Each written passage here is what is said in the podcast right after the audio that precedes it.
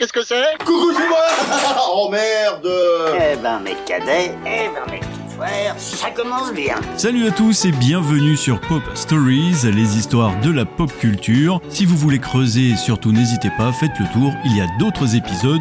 Bienvenue à tous. Et le spectacle continue Les fans l'attendaient, enfin il sera de retour sous les traits d'Henry Cavill dans Black Adam le 19 octobre avec Dwayne Johnson. Alors on met son slip rouge par-dessus les colons bleus et on parle aujourd'hui de Superman.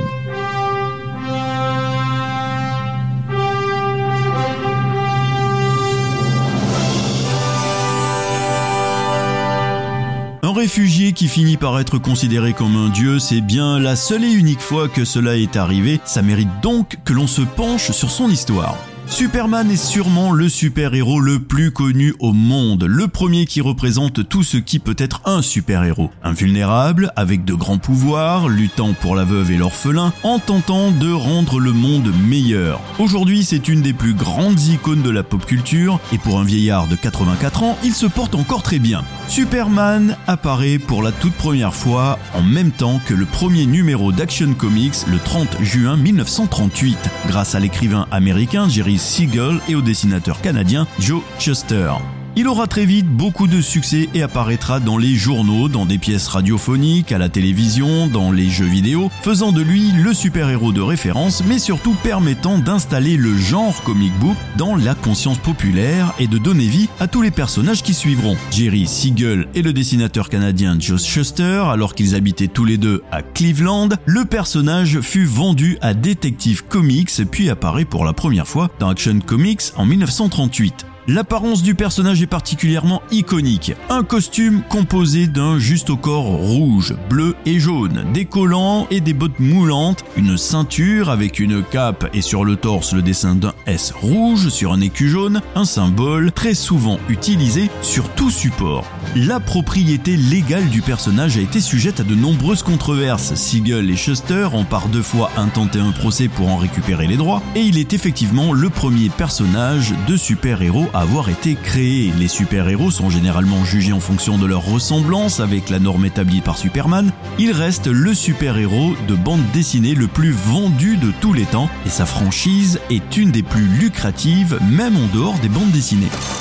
Le développement de Superman commence donc en 33, Jerry Siegel et Joe Chester ont 17 ans et sont camarades de classe dans une école à Cleveland dans l'Ohio. En janvier, Siegel écrit une histoire courte illustrée par Chester intitulée Le règne du Superman que Siegel publie dans sa publication de science-fiction. L'histoire est à des années-lumière de ce que l'on peut imaginer sur l'idée originale. Le protagoniste est un vagabond nommé Bill Dunn qui obtient grâce à une drogue expérimentale des dons de télépathie de manipulation mentale et de clairvoyance. Il s'en sert pour satisfaire ses caprices et gagner de l'argent. Il finit cependant par les perdre et redevient un vagabond anonyme et honteux. Alors comme les ventes du magazine de Siegel ne sont pas satisfaisantes, les deux amis commencent à faire des bandes dessinées envisageant de devenir des auteurs de bandes dessinées professionnelles, puisque celles publiées dans les journaux sont plus lucratives que les pulps. Oui, les pulps ce sont les BD de l'époque, les comics n'existaient pas encore en 33. La qualité du dessin n'est pas primordiale, ce qui rend ce créneau plus accessible, mais Siegel se rend compte que Superman serait plus rentable comme personnage de bande dessinée s'il était un héros. En voyant que les bandes dessinées dont les protagonistes sont des criminels ont du mal à trouver leur public si on les compare aux protagonistes héroïques comme Tarzan par exemple.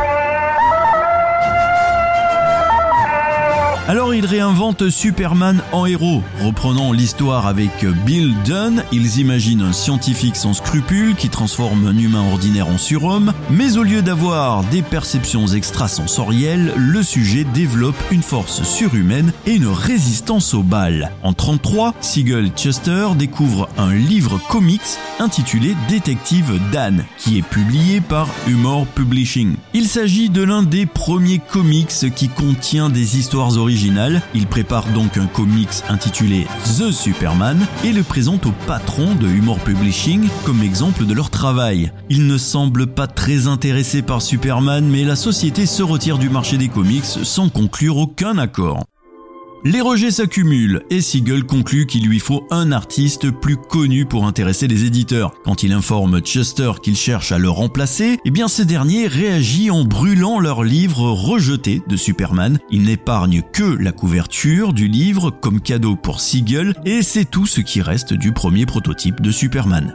Siegel sollicite divers artistes et en 1934, Russell Keaton lui répond. Keaton habite à Chicago et travaille comme artiste sur la bande dessinée Buck Rogers. Il produit 9 bandes dessinées basées sur un script de Siegel au final. On aperçoit la progression du personnage vers une version plus commune et à celle d'aujourd'hui dans un futur lointain, alors que la Terre est sur le point de mourir à cause de vieillesse, le dernier homme envoie son fils bébé dans le passé en 1935 où le bébé est adopté par Sam et Molly Kent. Il lui donne le nom de Clark. L'enfant montre une force surhumaine, il a une peau impénétrable, ses parents adoptifs lui apprennent donc qu'il doit s'en servir pour le bien de l'humanité, mais les syndicats de journaux ne s'intéresse toujours pas Superman. Keaton abandonne le projet. Siegel se réconcilie avec Chester. Il continue à développer Superman. Clark devient journaliste qui prétend être lâche comme déguisement. Et Lois Lane est conçue. Elle est attirée par Superman, ne sachant pas que c'est Clark. Et c'est là que Superman et son histoire telle qu'on la connaît arrivent.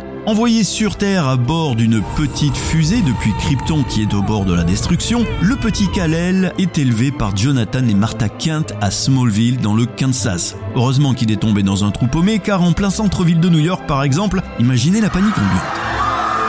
Devenu adulte, Clark défend la vérité, la justice et l'Amérique en tant que Superman. Voici ce qu'on peut lire encore aujourd'hui sur la première page de toutes ces histoires, bien que les origines du super-héros aient été modifiées puis remodifiées et re-remodifiées, la base reste celle-ci et on va se tenir à l'original. Hein oh, et, hein?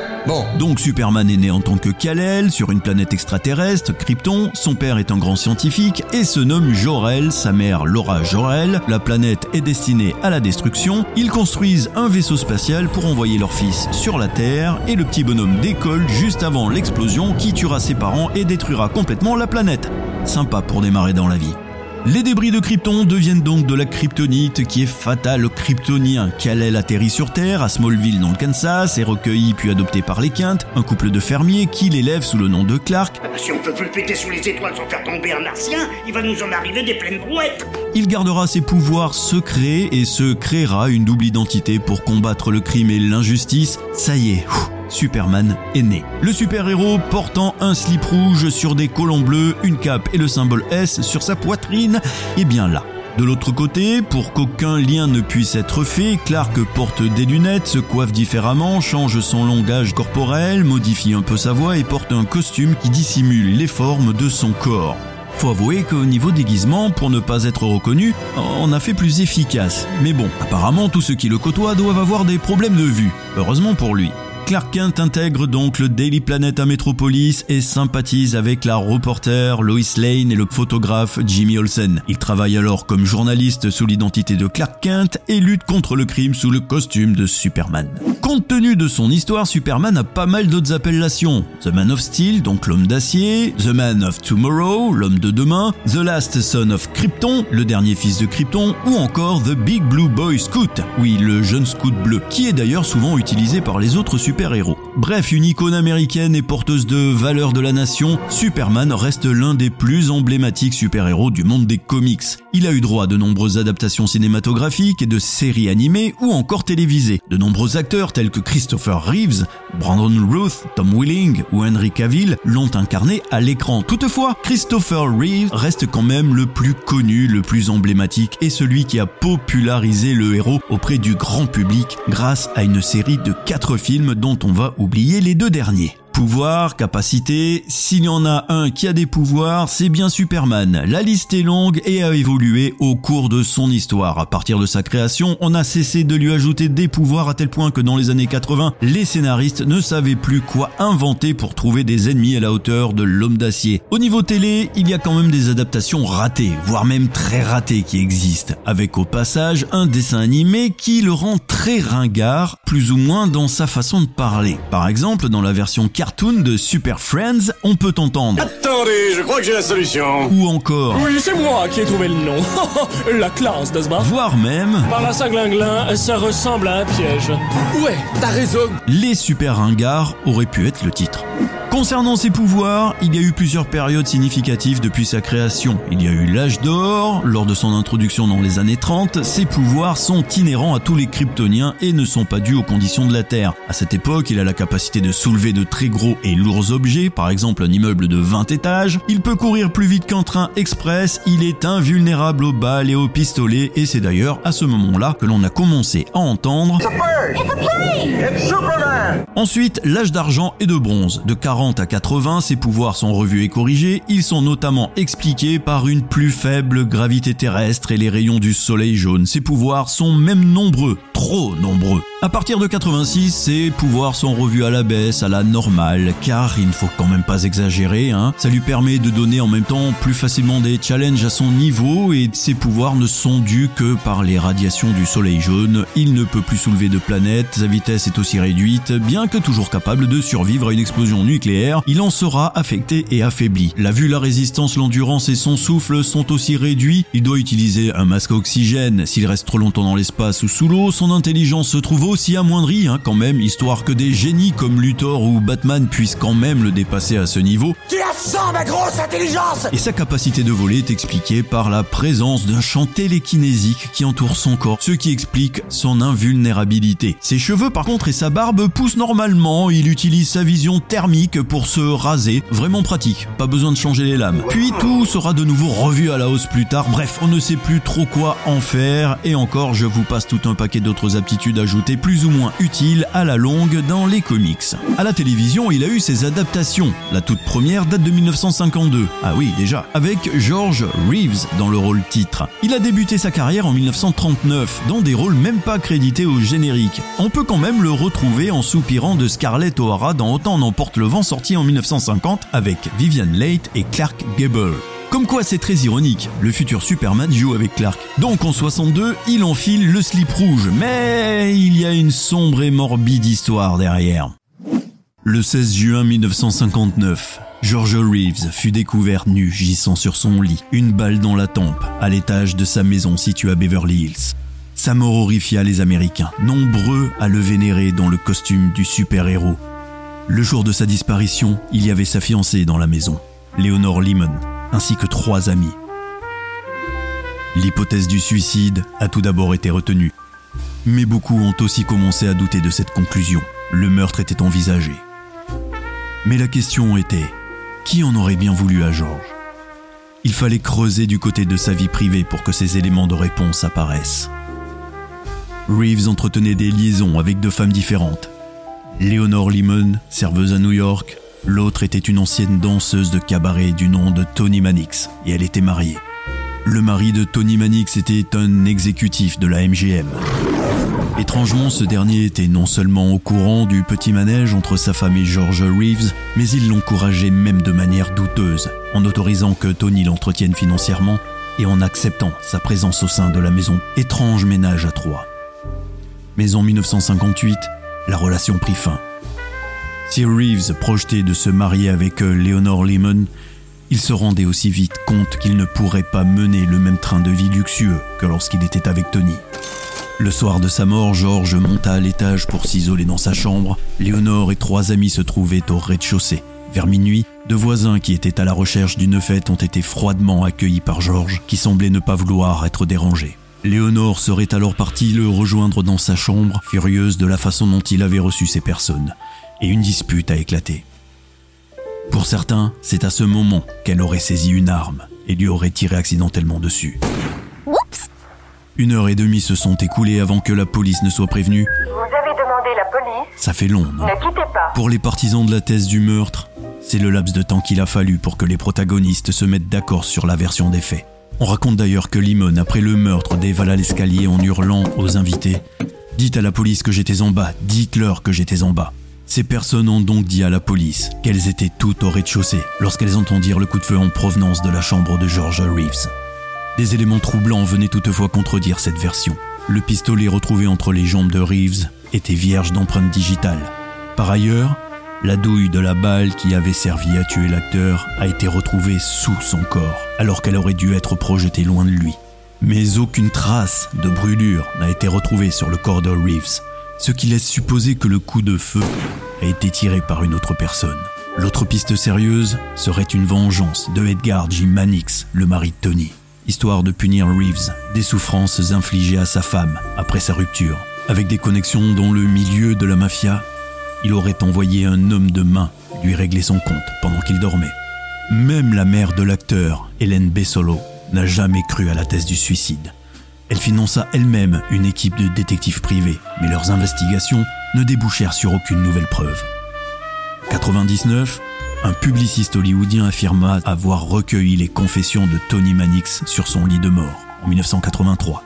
Elle lui aurait affirmé être à l'origine du meurtre de Reeves, mais aucune preuve fut apportée en dehors de ses ultimes confessions. La version officielle reste donc le suicide par balle d'un acteur dépressif, frustré par une industrie hollywoodienne qui s'acharnait à ne pas lui donner de rôle dans sa période post-Superman. D'ailleurs, la vie de George Reeves et les hypothèses liées à son meurtre ou suicide sont au cœur du film Hollywoodland avec Ben Affleck et Adrian Brody, sorti en 2007. Bon, nous sommes surtout là pour parler de Superman et heureusement que l'on a eu droit à de belles adaptations au cinéma. La plus iconique, c'est celle avec Christopher Reeve. Aucun lien avec Reeves, dont nous venons d'expliquer la triste fin, même si la sienne est malheureuse aussi à croire que de porter le nom de Reeves ou Reeve est maudit. Étonnant, non Dans le tout premier film de Superman sorti en 78, on a un beau casting pour remettre le super-héros sur le devant de la scène et l'adapter pour la première fois sur le grand écran. Aux côtés de Christopher Reeves, il y a tout de même Gene Hackman dans le rôle de Lex Luthor. Vous êtes venu me demander de l'aide, je vous ai livré Superman. Alors quoi? Non, écoutez. Eh, hein. Et l'immense star Marlon Brando dans le rôle de Jor-El. L'idée de faire un film sur Superman est lancée par le producteur américain Ilya Salkin en 73 et la France n'y est pas pour rien dans l'aboutissement de ce projet. Car en novembre 1974, lors de longues négociations avec l'éditeur DC Comics, Ilya et son père Alexander Salkin et le producteur français Pierre Spengler obtiennent finalement les droits. Il est très vite décidé que la suite du film sera tournée en simultané avec le premier Superman et qu'ils seront distribués tous les deux par la Warner. Comme quoi, Peter Jackson et James Cameron ne sont pas les premiers à le faire, tourner plusieurs films en même temps. Pour écrire le scénario, Mario Puzo, auteur du Parrain, avec un salaire de 600 000 dollars, est finalement engagé. Le Parrain. Tiens, tiens, vous le voyez arriver le Marlon? Pour le rôle titre, DC Comics exige une liste d'acteurs et approuve celle qui contient les noms notamment de Mohamed Ali, Al Pacino, James Caan, Steve McQueen, Clint Eastwood et Dustin Hoffman. Richard Donner, lui, préfère cependant prendre un acteur peu connu, c'est-à-dire Christopher Reeve. Francis Ford Coppola, Richard Lester, Peter Yates et John Guillermin entre autres sont contactés pour réaliser le film. Il y a Salkin souhaite Steven Spielberg pour la réalisation de Superman alors que son père est sceptique. Mais après le succès des Dents de la Mer, Spielberg se tourne vers d'autres projets et les producteurs proposent alors le poste à Guy Hamilton. Mais le tournage devant se dérouler en Angleterre, Hamilton ne peut passer plus de 60 jours pour raisons fiscales. Les Salkin décident donc finalement de les congédier puis de le remplacer par Richard Donner, qui venait de connaître un grand succès avec un film d'horreur qui s'appelait La Malédiction. Je vous disais tout à l'heure que le Marlon allait être de la partie. Et pas qu'à moitié. Pour tenir le rôle de Jor-El, le père biologique de Superman, Marlon Brando est payé 4 millions de dollars pour sa performance de 10 minutes, moins de 5 minutes, si on enlève les dialogues des autres intervenants, entre les séquences où apparaît Brando. Une performance pour laquelle il refuse d'apprendre ses répliques, préférant les lire directement sur un texte écrit sur les couches couvrant les miches du petit Kal-El. Je n'aime pas être grossier, mais là, il faut employer le mot c'est un con. Christopher Reeves critiqua d'ailleurs Brando par le fait qu'il ne jouait dans le film que pour l'argent et sans passion. Brando lui-même assumait cette vénalité en parlant plus tard d'un film plutôt stupide et refusa même de rencontrer Christopher Reeve par la suite. De toute façon, sa demande de, de salaire trop élevée fait qu'il ne tourne pas dans le deuxième. Pour obtenir une musculature convenable, l'acteur suit un immense programme de bodybuilding avec David Prowse, connu à l'époque pour avoir joué Dark Vador dans la guerre des étoiles. Pouvant passer ainsi de 77 à 96 kilos. Le jeune Clark à Smallville est interprété par Jeff East, mais a été doublé au montage car la voix de Clark Kent adolescent est celle de Christopher Reeve dans la version originale, car euh, la voix d'East possédait un timbre plus grave que celui de Christopher. Et Jeff East, après son rôle du jeune Clark, n'a pas fait de film vraiment marquant. Le tournage dure 19 mois entre les studios Pinewood en Angleterre et les extérieurs à New York, au Nouveau-Mexique et au Canada. Il a fallu quand même 3 ans et demi de préparation au total, avec 11 équipes de tournage et plus de 1000 techniciens. Cette durée exceptionnelle tient au fait que Richard Donner et Ilya Salkin se soient partagés la réalisation et que les images du deuxième ont été tournées durant cette période. Le tournage principal commence en mars 77 et se termine en octobre 78. Des tensions commencent à apparaître entre Richard Donner et les producteurs. Ainsi, une décision est prise, celle de stopper le tournage de Superman 2 et de finir le premier. Richard Donner avait déjà tourné 75% de la suite. Superman 2 sera donc repris par Richard Lester et Richard Donner sortira des années plus tard sa propre version de Superman 2 qui s'appelle The Richard Donner Cut, bien longtemps avant que Snyder le fasse aussi.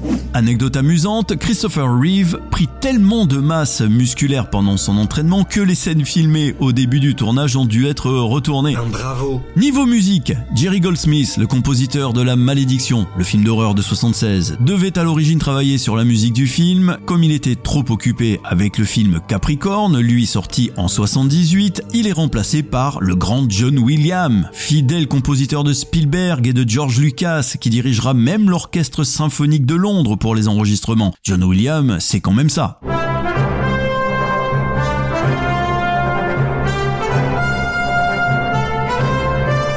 Ou alors ça.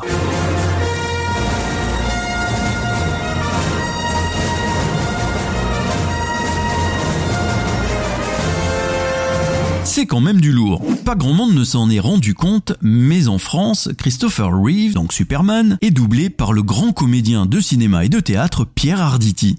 Messieurs, le pilote est blessé. Voilà, j'espère que ce petit incident ne vous dégoûtera pas du transport aérien. Les statistiques démontrent que c'est encore celui qui comporte le moins de risques. Pour Lex Luthor, joué par le grand Gene Hackman, c'est le grand Francis Lax qui le double. Bien oui, vous le connaissez pour beaucoup de films, séries et dessins animés. C'est la voix notamment de Hutch dans la série Starsky Hutch. Où est-ce qu'on va? Qu'est-ce qu'il y a? Faut pas manger en conduisant, c'est très dangereux. De Tom Selleck dans la série Magnum. Ce cher Higgins avait pensé à un système d'alarme qui se déclencherait dès que j'ouvrirais la portière, ce qui voulait dire que je ne disposerais plus que d'une minute pour trouver la combinaison. Sinon, une sirène se déclencherait, le circuit d'essence se bloquerait, sans oublier tout le reste. C'est aussi la voix d'Harrison Ford dans le premier Star Wars. Je vais débrancher tous les appareils sauf le système auxiliaire d'énergie. Chérie, emmène le professeur à l'arrière et branche-le sur l'hyperpropulsion. Il fait notamment partie de la grande famille du doublage pour le Muppet Show avec le grand Roger Carrel. Merci pour les beaux zouzous, ça, Nicolas. Et, C'est un intellectuel, ça, Nicolas Et je vous en passe, il y en a tellement d'autres. et où est passé Scooby-Doo? Il est censé me donner un coup de main. Donc, Superman, c'est quand même 8 films, en comptant dernièrement Justice League de Snyder et Whedon. Et en ce qui concerne ceux avec Christopher Reeve, on va surtout se souvenir des deux premiers, car ensuite c'est devenu très... comment dire euh, Mauvais, tout simplement.